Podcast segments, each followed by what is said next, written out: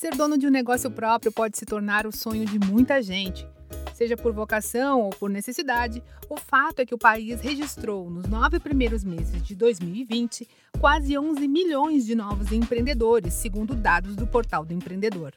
Para quem quer empreender, mas ainda não sabe por onde começar, o Sebrae São Paulo preparou esta série, com cinco episódios em áudio, para ajudar o futuro empreendedor na sua jornada para abrir uma empresa. Esse é o quinto e último episódio da nossa série. Você vai descobrir quais as tendências de negócios para 2021. Como começar um negócio próprio? Antes de abrir um negócio próprio, é preciso estar atento às tendências de mercado para tomar as melhores decisões para a sua futura empresa. E para este ano, a expectativa é que os negócios mais promissores estejam relacionados ao bem-estar e à experiência do consumidor. Este movimento ganhou força devido à pandemia, que acabou mudando a forma como o cliente passou a consumir e a se relacionar com as marcas. É o que explica o consultor do Sebrae São Paulo, Wilson Borges. Nós vínhamos aí num ritmo de um consumo meio que desenfreado, só que agora, com o advento da crise, a gente percebeu que pode consumir sim produtos, serviços, mas pode ser mais simples. Eu encontrei felicidade na simplicidade. Então, negócio que trazem uma forma de você se reunir com a pessoa que está do seu lado e ter felicidade em algumas coisas mais simples, desde cozinhar junto. Então, por exemplo, a gente vem observando alguns negócios que oferecem kits para você, junto com a sua família, elaborar uma receita e construir o seu jantar, o seu almoço ali em parceria com as pessoas da sua casa. Produtos artesanais, que traz um pouco mais de simplicidade, mas não deixa de entregar valor jogos interativos entre pais e filhos, então são negócios que tendem a crescer por causa dessa busca por simplicidade, de valorizar mais os momentos do que simplesmente o valor do que você está contratando, né, do que você está comprando. Outro ramo que deve ganhar força em 2021 é o do consumo consciente.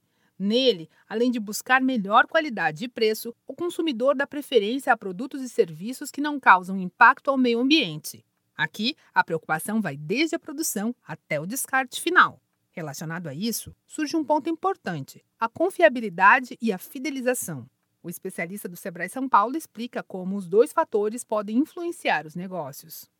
Munido de muito mais conexão né, e o advento da tecnologia 5G, nós estaremos cada vez mais informados e a gente quer confiar naquilo que a gente está consumindo, naquilo que a gente está comprando. E aí as marcas precisam começar a criar mais transparência e dar esse controle para o cliente ter certeza que aquilo realmente tem sentido, se realmente ele não vai ser enganado ao consumir o produto ou serviço.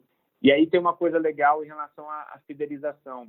Os negócios de bairro, que são as empresas que o Sebrae atende, tem uma grande vantagem em relação à grande empresa, que é a pessoalidade a gente conhece geralmente o dono daquele negócio que está perto da nossa casa. E aí é importante os pequenos negócios de bairro se aprofundarem em conhecer mais o cliente, entendendo mais o que esse cliente quer e como está sendo a vida dele. E aí você pode propor soluções que criem essa fidelização e essa personalização para o cliente que está ali convivendo em volta de você. Quer saber mais sobre o mercado e todas as tendências para 2021? O Sebrae preparou um guia para ajudar o empreendedor na tomada de decisões.